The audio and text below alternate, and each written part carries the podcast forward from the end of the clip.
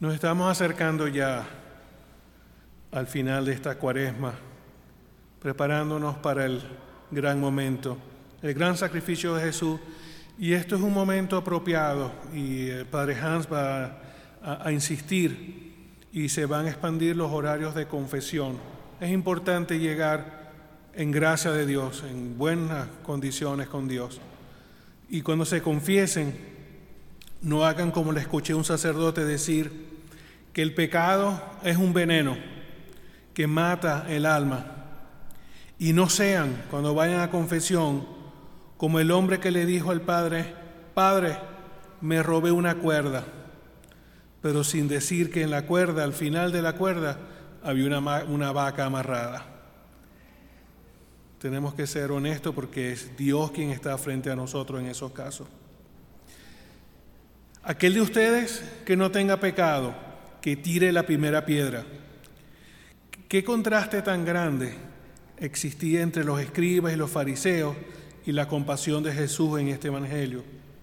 Eso realmente denota una gran sabiduría, una sabiduría que solamente podía venir de Dios, porque eso no se lo estaban esperando los fariseos, esa respuesta, esa sabiduría de Dios a lo cual ellos no están acostumbrados porque lo que sí ellos estaban acostumbrados era calumniar, hablar mal de las personas.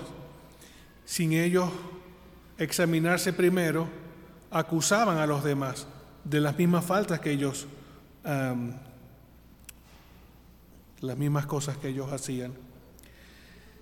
Y en este caso tenían la mirada fija en la mujer, pero no se miraban a ellos, que habían cometido probablemente los mismos pecados. Pero el mismo Jesús en otros evangelios nos dice que nosotros tenemos que estar con cuidado mirando la paja en el ojo ajeno, sin mirar la viga que tenemos en nuestro propio ojo. Y es que en el fondo lo que los fariseos querían hacer era poner a prueba a Jesús, porque lo que querían realmente era dañar su imagen, ponerlo en aprietos. Apedrear según la ley de Moisés ¿Tú qué dices? Le decían, le preguntaban los fariseos. Si Jesús decía que sí, iba que apedrearan a la mujer, eso iba a estar totalmente en contra de ese mensaje de amor, de compasión que Jesús venía hablándole a todo el pueblo. Y si decía eso, entonces iba a perder a todos sus discípulos. Pero si decía que no, entonces se ponía en desobediencia, desobediencia con la ley de Moisés y los judíos que eran estrictos con la ley lo iban a rechazar. Pero lo que no entendían los fariseos era que Jesús no venía a abolir la ley de Moisés, Él venía a perfeccionarla, a llevarla a su plenitud. Y definitivamente en los planes de Jesús no estaba bajo ninguna forma apedrear a las personas, menos a las mujeres. Y de nuevo, la respuesta de Jesús no solo sorprendió a los fariseos en ese momento, todavía hoy en día ese tipo de respuesta y esa sabiduría nos sigue sorprendiendo a nosotros. Los fariseos tenían mucha rabia, odio, envidia a Jesús, porque Jesús mostraba la verdad y era una persona muy mansa. Por eso siempre querían ponerle una trampa porque ellos creían que le iba a caer fácil. Y esta no es la única vez en todos los relatos del Evangelio que los fariseos le, ponen trampas le ponían trampas a Jesús. Esa respuesta de Jesús solamente viene de alguien con mucho amor y con mucha misericordia. Mucho amor y mucha misericordia que es como Dios realmente es. Él es amor, Él es misericordia, como nadie más puede darnos nosotros misericordia. Él nos ama sin importar que lo hayamos ofendido. Él nos ama a pesar de nuestros pecados y que los rechacemos. Él es nuestro Padre y nosotros sus hijos. Y Él siempre nos va a perdonar, Él siempre nos va a amar. Solo que nos dice, no lo hagamos otra vez. y hagamos un poco de esfuerzo y no caer, caer de nuevo. El que, tenga, el que no tenga pecado, que arroje la primera piedra, se queda como una frase histórica de Jesús. Pero básicamente es porque tenemos que preguntarnos, ¿quiénes somos nosotros para condenar a nadie, para condenar a otra persona? No debemos. Lo hacemos, pero no debemos. Y ese es el detalle.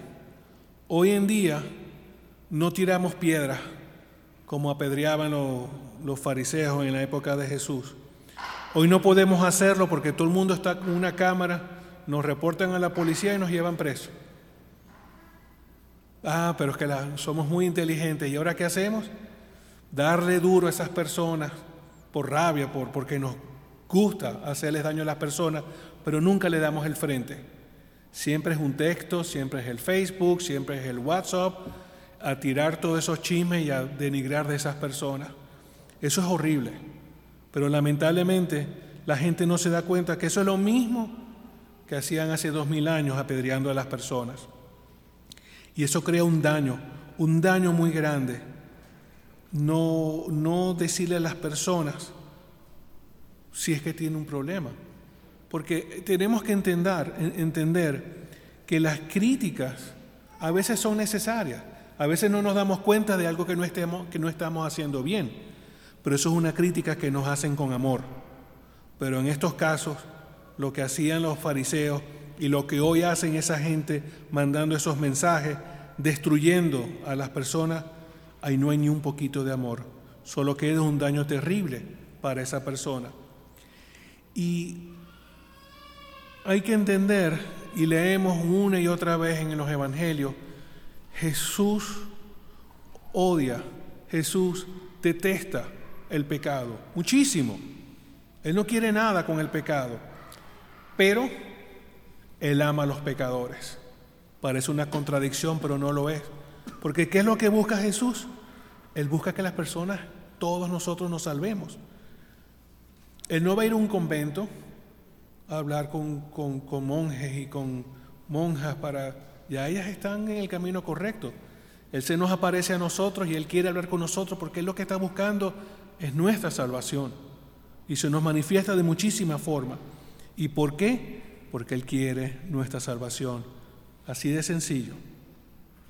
San Agustín decía en referencia a este Evangelio, de que cuando Jesús se quedó con la mujer adúltera, que los fariseos se fueron, en ese preciso momento se quedaron juntos la miserable y el misericordioso, la mujer y Jesús, la miseria y la misericordia. Y la misericordia le dijo a la miseria, yo no te condeno, yo no te condeno. La misericordia trae su nombre del dolor que uno siente por una persona miserable o que está pasando por un momento miserable. Se habla de que la misericordia ocurre cuando la miseria de los demás nos toca y sacude nuestros corazones. Nos hace llorar en muchos casos cuando vemos las personas con, pasando por tantos problemas. Nosotros en estos casos sembramos, sembramos misericordia y muchas veces estas obras de misericordia las hacemos con lágrimas. Estamos sembrando entre lágrimas, porque nosotros nos compadecemos por quien las, hacia quien nosotros hacemos esa, ese acto de misericordia. Porque nuestra naturaleza después del pecado original, tenemos una tendencia muy grande hacia el pecado. Por eso es que esta batalla es muy dura.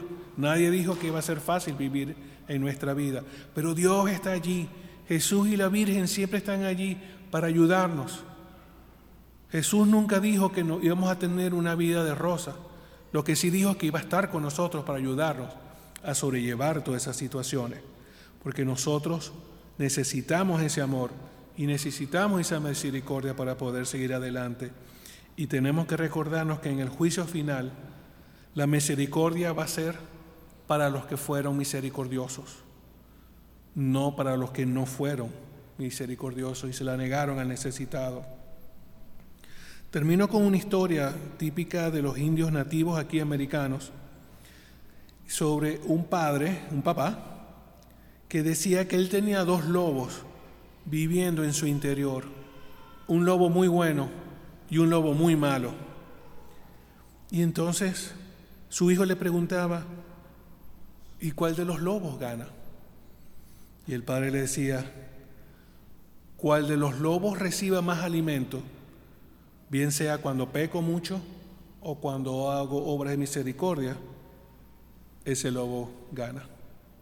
No dejemos que el lobo malo nos domine. Vamos, vayamos, sigamos en nuestro camino y no pequemos más.